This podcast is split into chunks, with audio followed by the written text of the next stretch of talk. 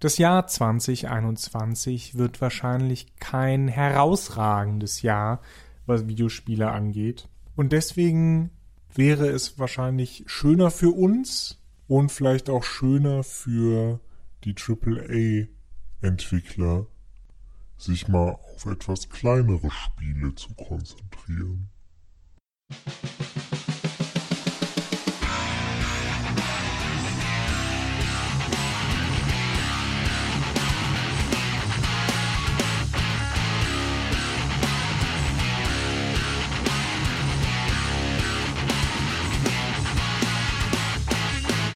Hallo alle zusammen zu einer neuen Folge von Mehrspieler bei Daran geht die Welt zugrunde und oder Robots and Dragons. Ich hoffe, ihr seid noch wach nach Johannes energetischer Einleitung zum Thema Was war es gleich? Ich bin in der Mitte eingeschlafen.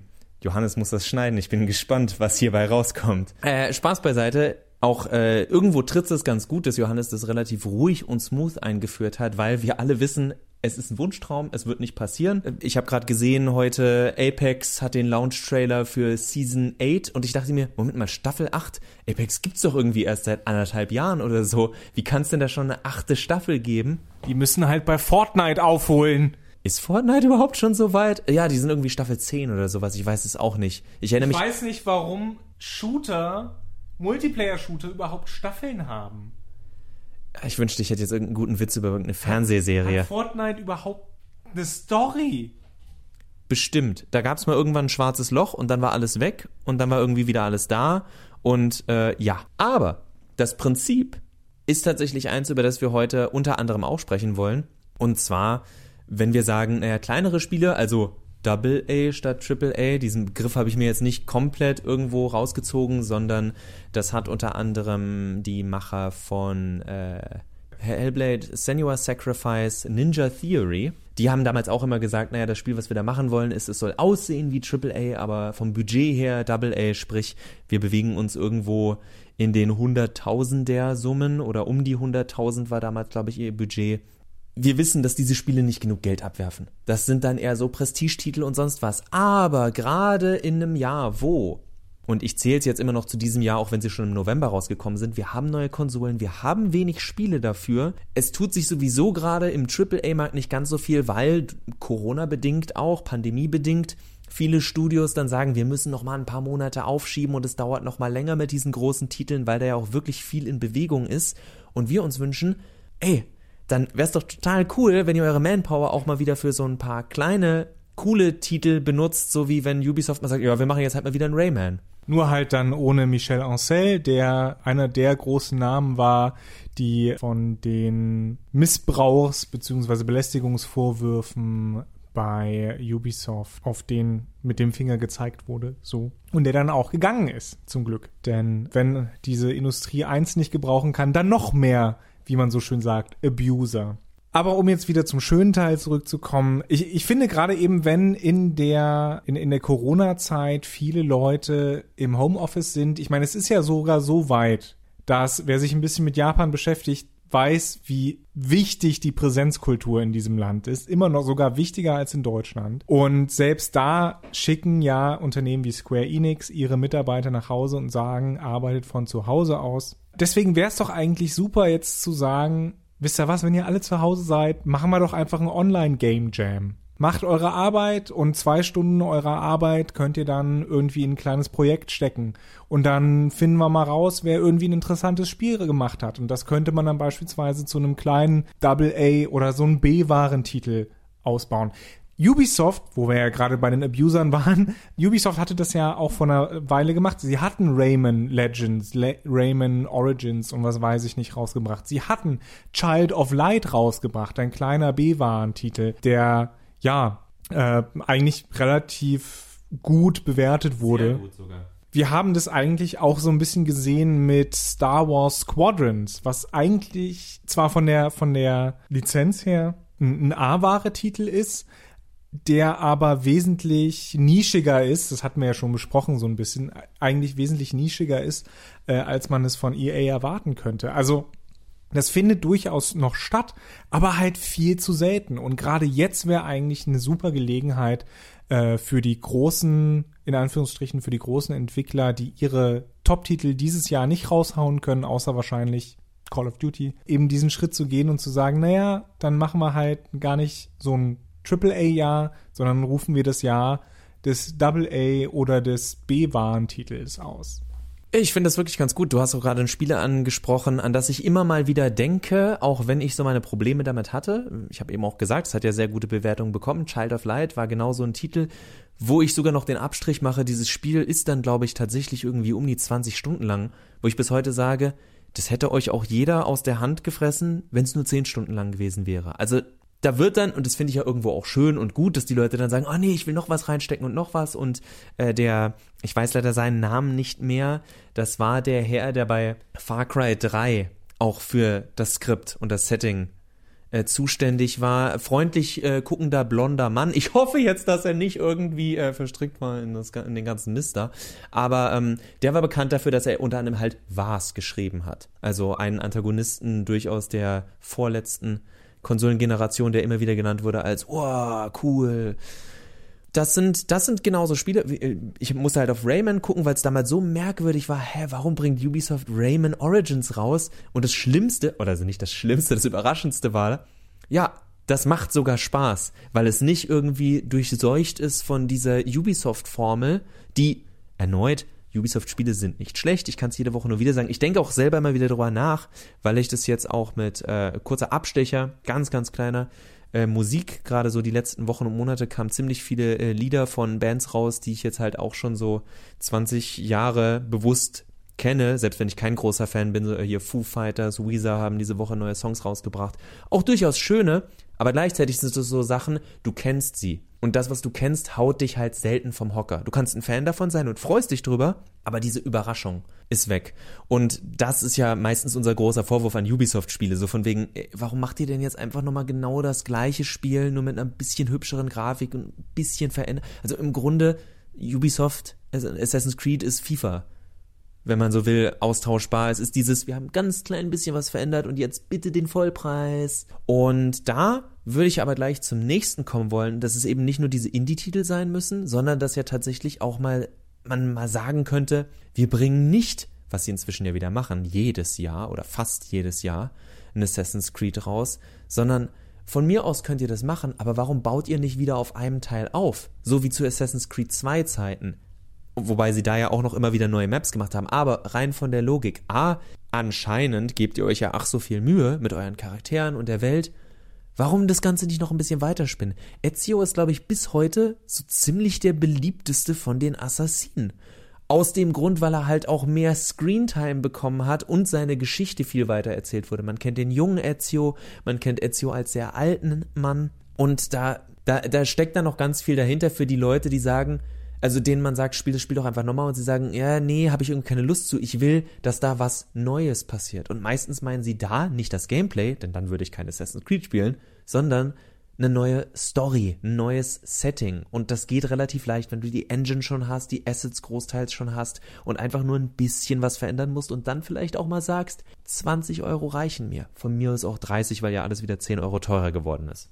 Aber stattdessen, um jetzt nochmal mit dem Nörgeln wieder anzufangen, stattdessen kriegen wir dieses Jahr wahrscheinlich einen Haufen von Next-Gen-Upgrades von Spielen, die drei, vier, fünf Jahre alt sind. GTA 5 soll ein Next-Gen-Upgrade bekommen. Jahre.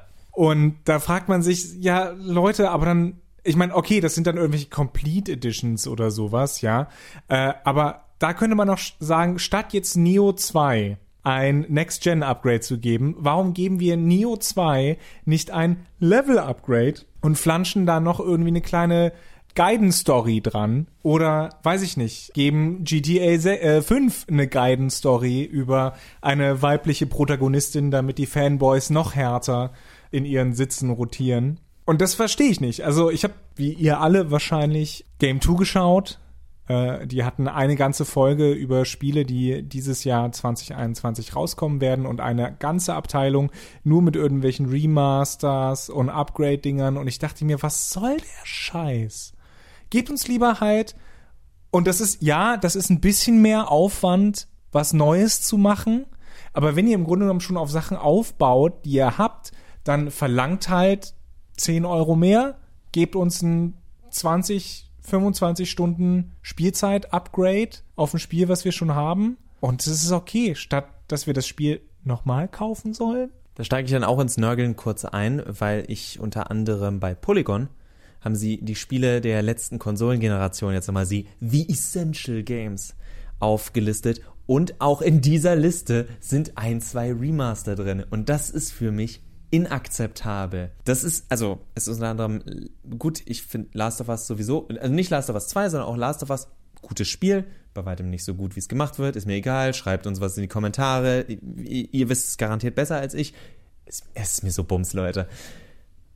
Mir geht es tatsächlich eher darum, dass es ein Remaster ist, was da drin ist. Das andere Remaster in der Liste ist GTA 5, wo ich jetzt noch sagen würde, das hätte man wenigstens so sagen können mit GTA Online, weil das tatsächlich der Grund ist, warum man sich eine PlayStation 4 Version gekauft hat. Der Support für Online auf der PS3 wurde ja eingestellt.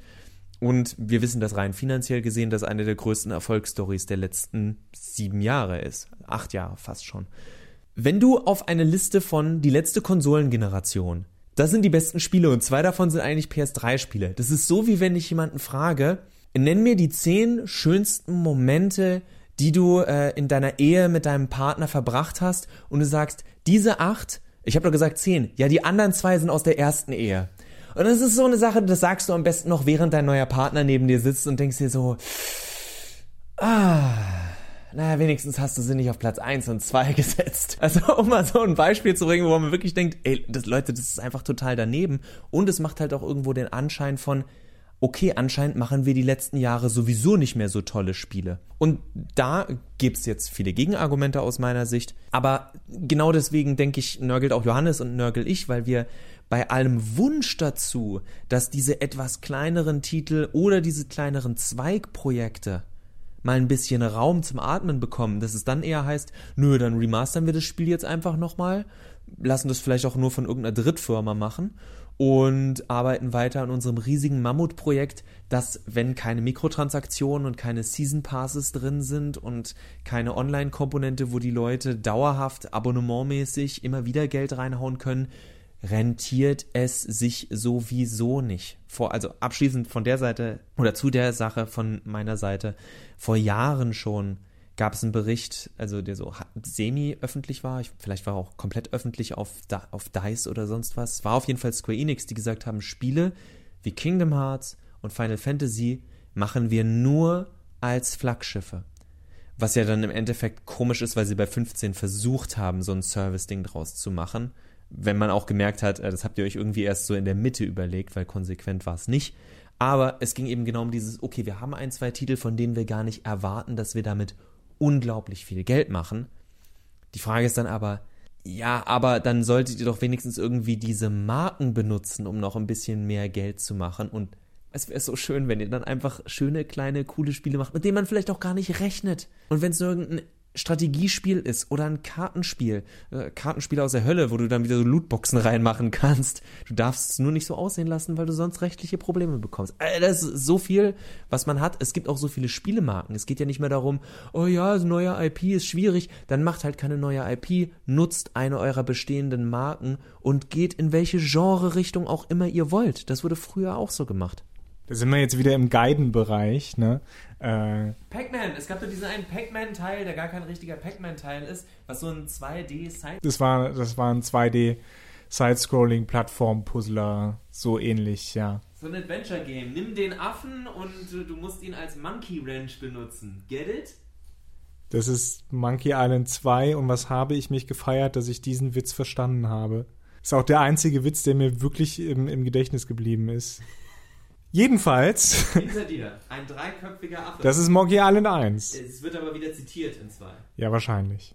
Jedenfalls, glaube ich, macht unsere, unsere, unsere Wunschvorstellung von Max und mir, macht, glaube ich, auch betriebswirtschaftlich Sinn. Denn wenn du, sage ich mal, ein Team von 20 Leuten hast, du hast, sagen wir 50 Leuten, ja, so ein mittelgroßer Entwickler, der halt schon ein bisschen was raushauen muss, ja, hast du ein Team von 50 Leuten und davon kannst du locker fünf oder zehn Leute abstellen, die an so einem kleinen DLC oder einer, einer Erweiterung einfach jetzt werkeln, Ja, das ist ein kleines abgestelltes Team. Der andere Teil kümmert sich vielleicht um, um den nächsten größeren Titel. Und du kannst damit, wenn du sagst, das können wir in einem halben, dreiviertel Jahr können wir das fertigstellen, dann hast du für dieses Jahr nochmal Umsatz. Der ist nicht groß, aber der kostet dich nicht viel und es sind halt zusätzliche Einnahmen. Und deswegen, also vielleicht stelle ich mir das ein bisschen einfach vor, aber es macht halt Sinn.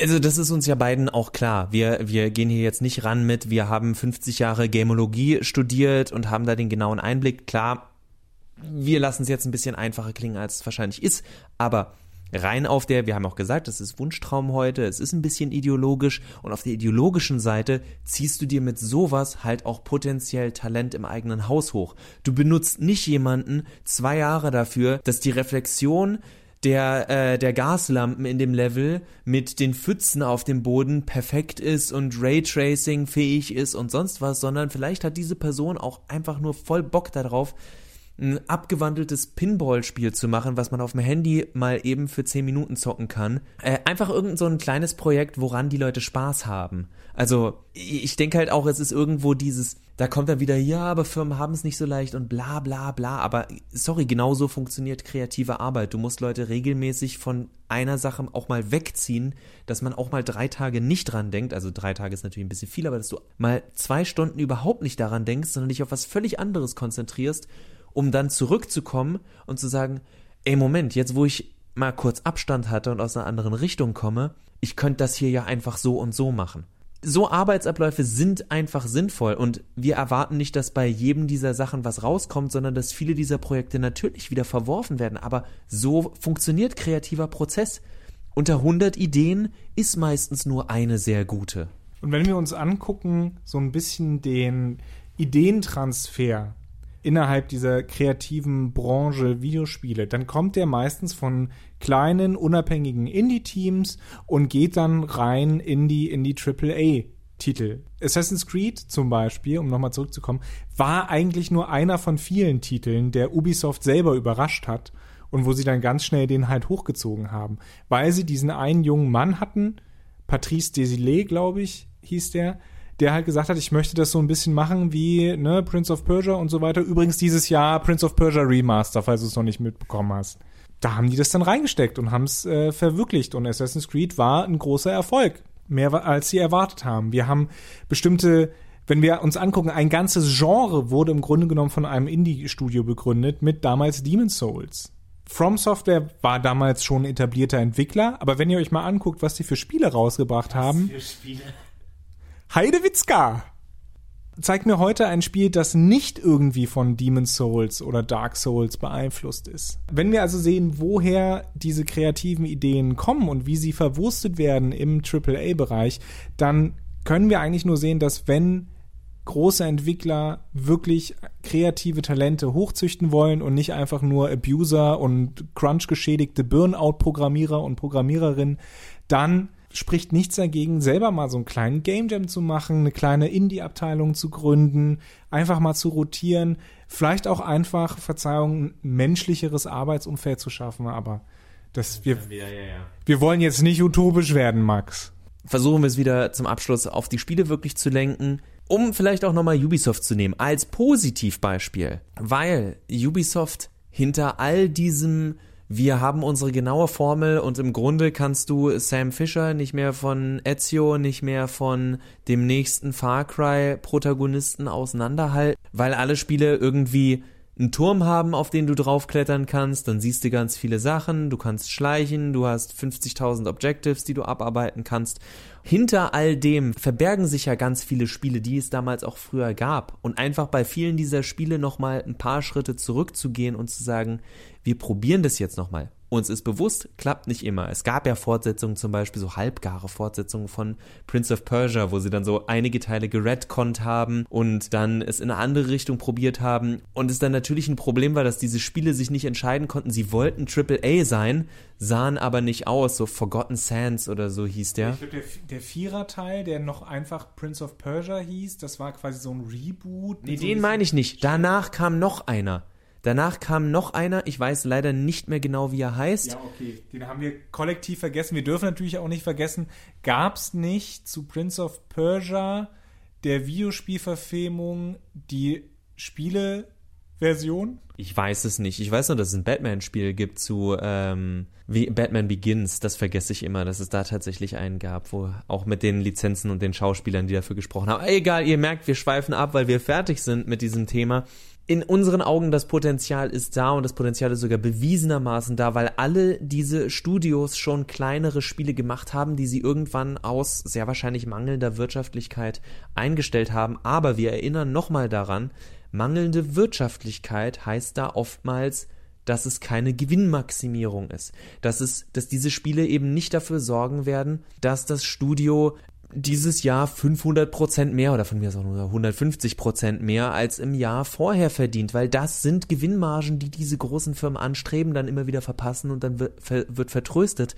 Guckt euch abschließend, um auch nochmal positiv über CD Projekt Red zu reden. Die haben sich zwar viel zu schnell, wenn man es mal ehrlich nimmt, aber die haben sich einen Namen erarbeitet oder zumindest bekommen mit einem Spiel. Ja, das war ein großes Spiel, aber wenn du eben ein Studio bist, mit dem von außen sehr viel Positives verbunden wird, ist die Chance auch automatisch weiter, dass Leute deine Spiele kaufen und dann ist das ein großes Ding. Wenn mir jemand sagt, EA macht ein Spiel, das ist dir egal.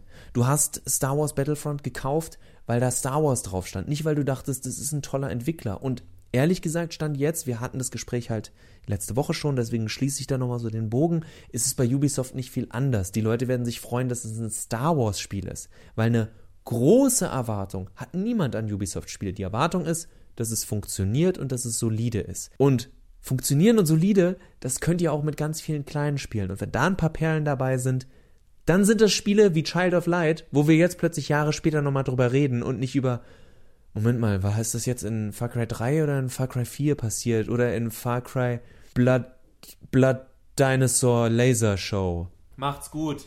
Ich glaube, es hieß Blood Dragon. Blood Dragon, ja. Und damit äh, euch ja noch alles Gute. Tschö. Tüdelü.